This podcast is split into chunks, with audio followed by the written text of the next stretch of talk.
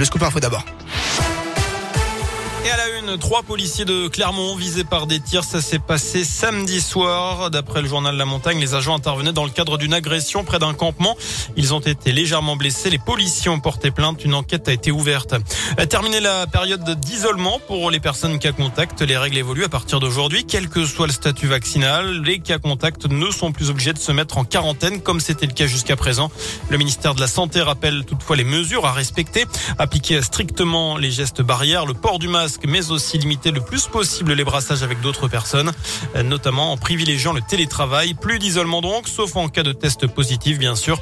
En France, le nombre de cas de Covid-19 continue de progresser.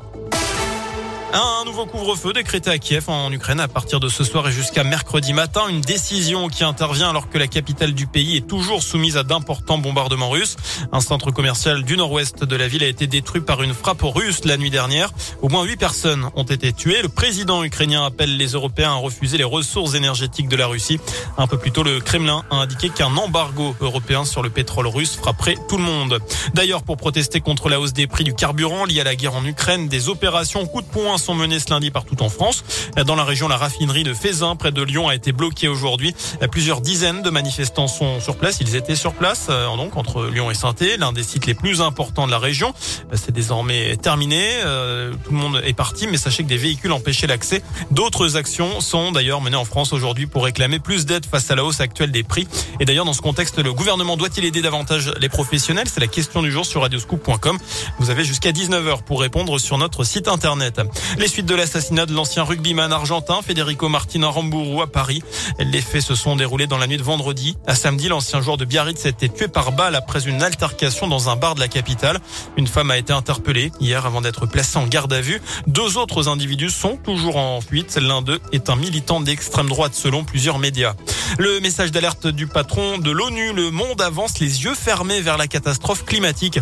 C'est ce que dit Antonio Gutiérrez.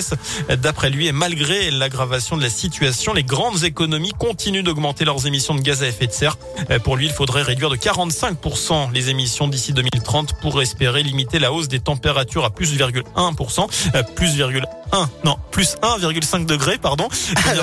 Voilà, il faut limiter la hausse des températures à plus 1,5 degré.